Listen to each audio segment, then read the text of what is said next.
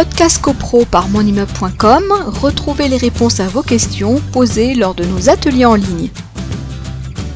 Est-ce que le syndic euh, doit vérifier la validité des pouvoirs euh, qui sont euh, bah, qu'il reçoit lors de, bah, lors de l'Assemblée générale?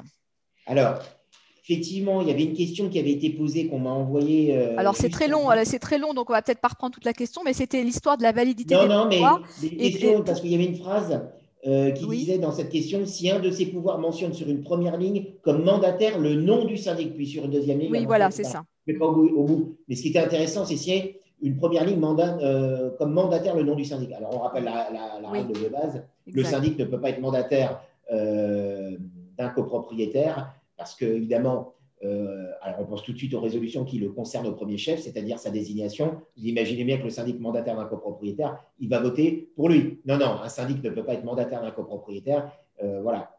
le syndic doit remettre les, pouvoirs au président du conseil syndic, au président de séance qui les distribue.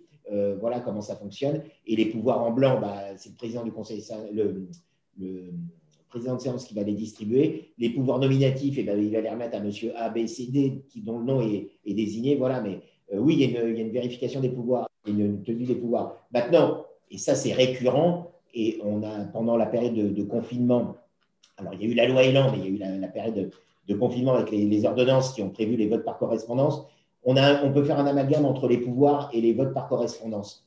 Parce que euh, pendant euh, le, confinement, beaucoup de copropriétaires ont appelé, ont envoyé des, des, des, courriels site mon immeuble qui m'ont été retournés pour certains en tout cas. Et la question souvent qui revenait, notre syndic nous, impose le vote par correspondance, est-ce légal? Tout ça parce que des copropriétaires craignaient que les votes soient dévoyés, etc. Donc, j'en reviens au pouvoir. et c'est pour ça que je faisais une analogie ici, mhm. une passerelle entre les pouvoirs et les, formulaires de vote par correspondance, puisque les pouvoirs, évidemment, sont conservés par le syndic. Si jamais euh, un copropriétaire a un doute sur la euh, validité des pouvoirs, eh bien, à ce moment-là, ces pouvoirs peuvent être produits et euh, il y a des procédures, puisqu'on le croit, qui sont engagés simplement parce qu'on remet en cause la validité des pouvoirs, et eh bien dans le cadre des procédures, les pouvoirs sont versés au débat et on s'aperçoit si, un, les pouvoirs correspondent à ce qui figure sur la feuille de présence, et deux, euh, si euh, ils ont été remis aux personnes à qui ils devaient être remis, c'est-à-dire que s'ils étaient nominativement destinés pour monsieur et madame, euh, je ne sais pas, Dupont-Durand, etc., je ne sais quoi, ils doivent être remis à ces personnes précisément.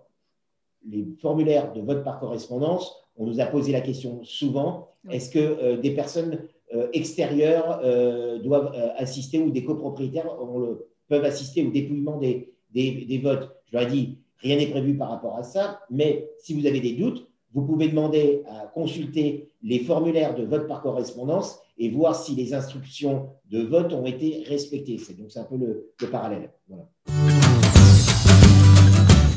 Podcast CoPro par monimmeuble.com, retrouvez les réponses à vos questions posées lors de nos ateliers en ligne.